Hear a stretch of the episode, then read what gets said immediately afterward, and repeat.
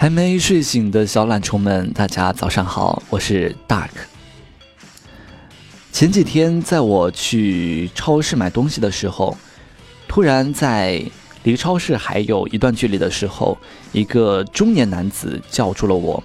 他看起来很像是一个流浪汉，他非常的消瘦，而且头发也非常长，晒得黝黑，穿得很单薄，脚上穿着一双凉鞋。他突然对我说。对不起，我很饿，想吃个汉堡，能给我十块钱吗？他用非常平静的声音说道。我非常惊讶。当时，虽然平时我也可以看到流浪汉站在街角会喊“行行好吧”，但是我还是头一回遇到如此明确的说出目的和金额来寻求援助的人。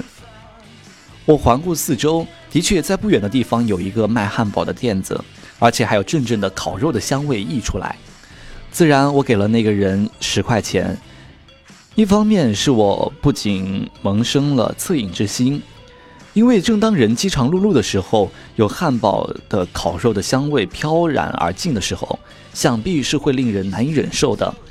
另一方面，是因为他采取了跟其他流浪汉截然不同的，而且独具匠心的求助方式，对这种策划能力，我由衷的感到敬佩。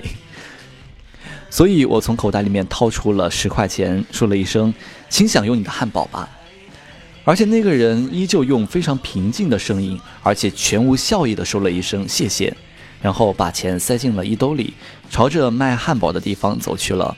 这时候，凉鞋也发出了很酷的声音。在事后，我突然想到，或许我应该再给他二十块钱，对他说一句：“吃汉堡的时候再喝杯奶昔吧。”然而为时已晚。我这个人生来就比别人的脑筋要转得慢，当一个念头浮上脑际的时候，大多时候都已经时过境迁了。可是，这个故事又能得出什么教训呢？其实，如果就算是你问我，我也不太清楚。说不定就是人的想象力这玩意儿，如果不限定在某个范围之内，便不能充分的发挥功能。